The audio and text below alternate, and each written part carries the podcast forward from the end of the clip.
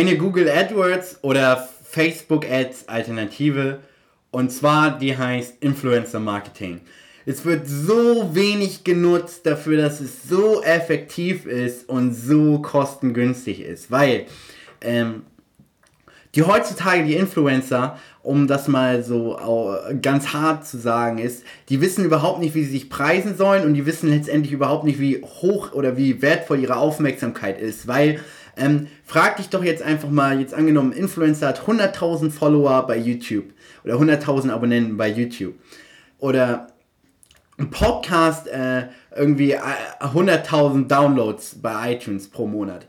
Ähm, das sind 100.000 echte Fans der der Person, die höchstwahrscheinlich der Person vertrauen und äh, höchstwahrscheinlich auf sehr, sehr viel hören, was die Person sagt. Und wenn die Person dann sagt, hey, ich habe jetzt Produkt XY getestet und ähm, das Produkt ist gut oder die Dienstleistung ist gut oder die Software ist gut und ähm, ich kann die nur weiterempfehlen, dann bedeutet das, dass du wirklich dann sozusagen die Audienz von diesem Influencer nutzen kannst und das deutlich einfacher ist zu verkaufen, weil ist natürlich klar, wenn du jetzt zum Beispiel einen Kunden kalt akquirierst, der dich nicht kennt, dein Produkt nicht kennt, dich nicht kennt, ähm, der glaubt dir nicht, wenn, er, wenn, wenn du ihm die größten Versprechen machst am Anfang.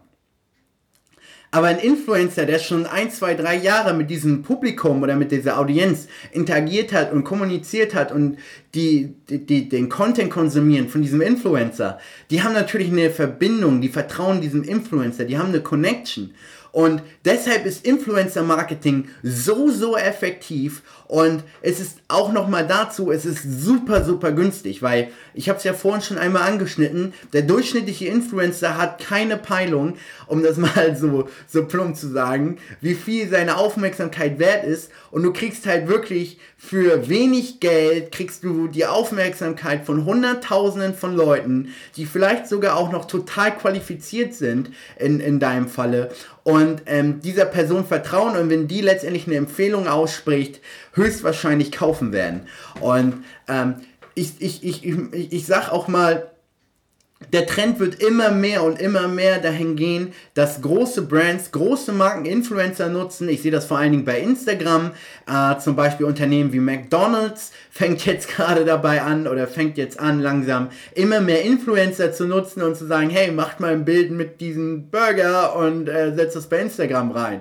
Und ähm, es wird letztendlich immer nur teurer, weil ist natürlich klar, es gibt nur einen Feed und du kannst nur so viel Werbung schalten. Und nach und nach werden immer mehr große Unternehmen darauf aufmerksam werden und Influencer-Marketing nutzen und das wird einfach die Preise in die Höhe katapultieren.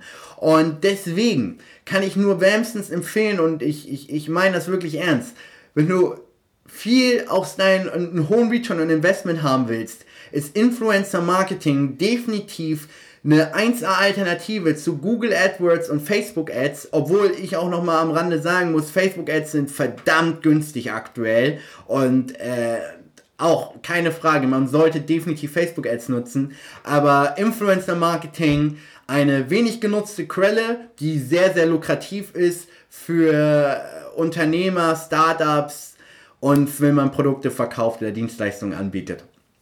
Alles klar. Ich hoffe, dir hat die Episode gefallen. Wenn ja, dann abonniere doch bitte meinen Channel, damit du immer benachrichtigt wirst, wenn neue Episoden veröffentlicht werden. Und ja, wir sehen uns bei der nächsten Episode. Bis dann.